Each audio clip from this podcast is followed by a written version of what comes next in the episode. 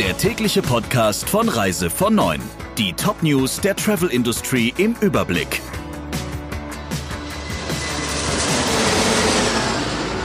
Ich bin Jennifer Hess. Einen schönen guten Morgen. TUI bekommt weitere Staatshilfen. Zu dem bestehenden Paket über 1,8 Milliarden Euro sollen ein zusätzlicher KfW-Kredit von etwas über einer Milliarde und eine Wandelanleihe über 150 Millionen Euro dazukommen. Damit wäre der Konzern mit 2,4 Milliarden Euro an Kreditlinien und Finanzmitteln flüssig, heißt es. Die potenzielle Wandelanleihe hat erstmal eine Laufzeit von sechs Jahren und würde vom Wert Wertstabilisierungsfonds WSF nach Abschluss eines Übernahmevertrages erworben. Sie würde mit 9,5 Prozent verzinst. TUI habe ein Rückzahlungsrecht, sobald der Kredit von etwas über einer Milliarde zurückgezahlt ist. Der WSF gehört dem Bund, der sich bei einer Umwandlung in Aktien mit bis zu 9 Prozent an TUI beteiligen könnte. Reiserückkehrer sorgen dafür, dass die Corona-Infektionszahlen in Deutschland wieder steigen.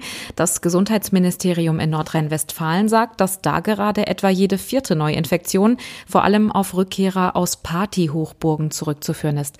Allein am Düsseldorfer Flughafen sind laut dpa am letzten Samstag 71 von mehr als 1800 Tests positiv gewesen. Aber auch in Baden-Württemberg gibt's Fälle. Acht Urlauber sollen in der kroatischen Partyhochburg Novalia gewesen sein und dann bei einer Geburtstagsfeier in Stuttgart mindestens 14 andere mit dem Virus angesteckt haben. Im Kreis Göppingen ist ebenfalls von zwölf Neuinfektionen bei einer Gruppe von Abiturienten die Rede, die auf der kroatischen Insel Pag waren. Und auch auf den Balearen steigen die Corona-Infektionszahlen wieder. Die Inselgruppe kommt dem kritischen Wert von 50 Neuinfektionen auf 100.000 Einwohner innerhalb von sieben Tagen wieder näher. Diesen Wert hat Deutschland als Maßstab für die Einstufung als Risikogebiet festgelegt. Ende letzter Woche waren es auf den Balearen gut 39 Neuinfektionen, am Dienstag spanienweit gut 55.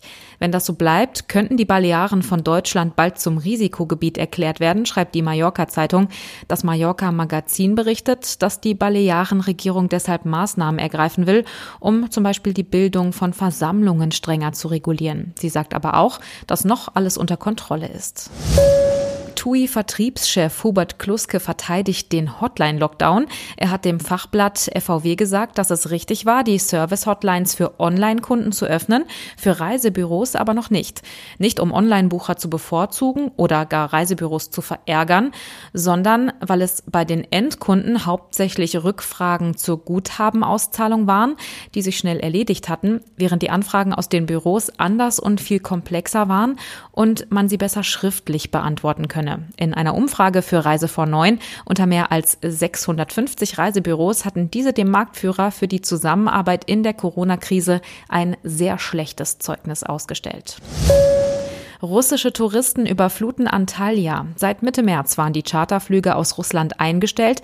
Jetzt geht's wieder in die Türkei. Und alleine am Sonntag sind geschätzt 23.000 russische Touristen in Antalya angekommen. Insgesamt waren es 35.000 aus zwölf verschiedenen Ländern, berichtet die türkische Nachrichtenagentur Anadolu. Russland ist mit sieben Millionen Urlaubern noch vor Deutschland der wichtigste Quellmarkt der Türkei. Das waren die wichtigsten Meldungen im Überblick. Wir wünschen noch einen schönen Donnerstag. Der Reise von Neuen Podcast in Kooperation mit Radio Tourism. Mehr News aus der Travel Industry finden Sie auf reisevon9.de und in unserem täglichen kostenlosen Newsletter.